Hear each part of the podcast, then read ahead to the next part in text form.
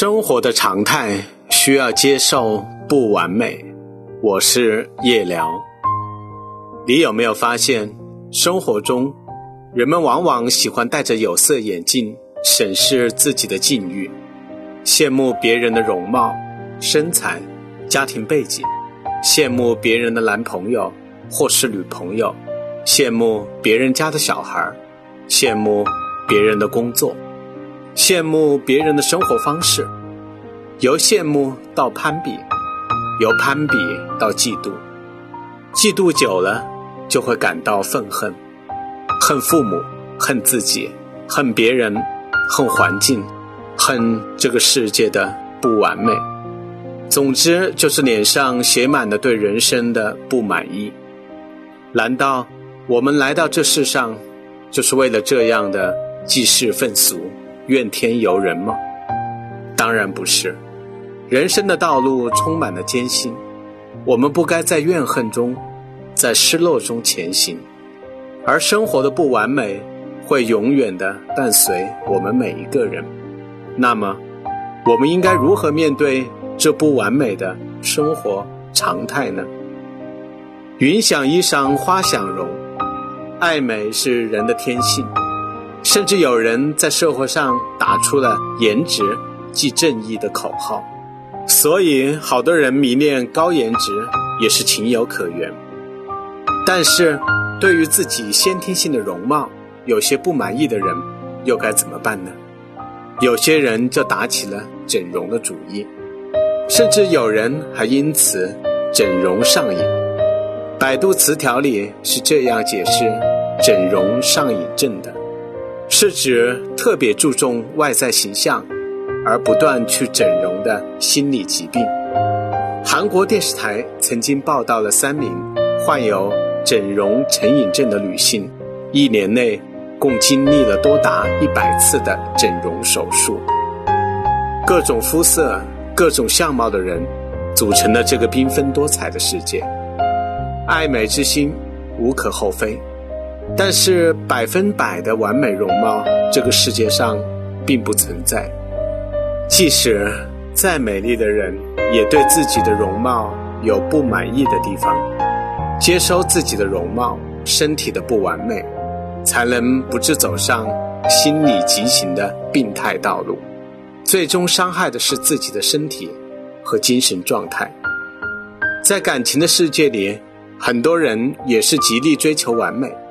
在挑挑拣拣中，把自己剩下，甚至随着年龄的增长，对情感的完美愈加的在意。诚然，低质量的婚姻不如高质量的单身，但人们往往容易以攀比的心态要求自己的另一半。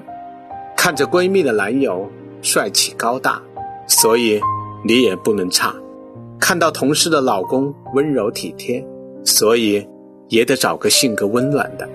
看到别人嫁进了豪门大院，所以你强调物质在婚姻里的重要性。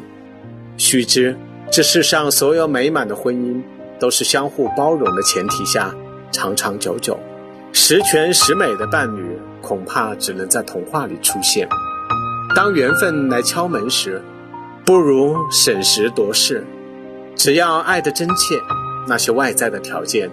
其实并没有那么重要，只有最合适的爱情，而没有完美的爱人。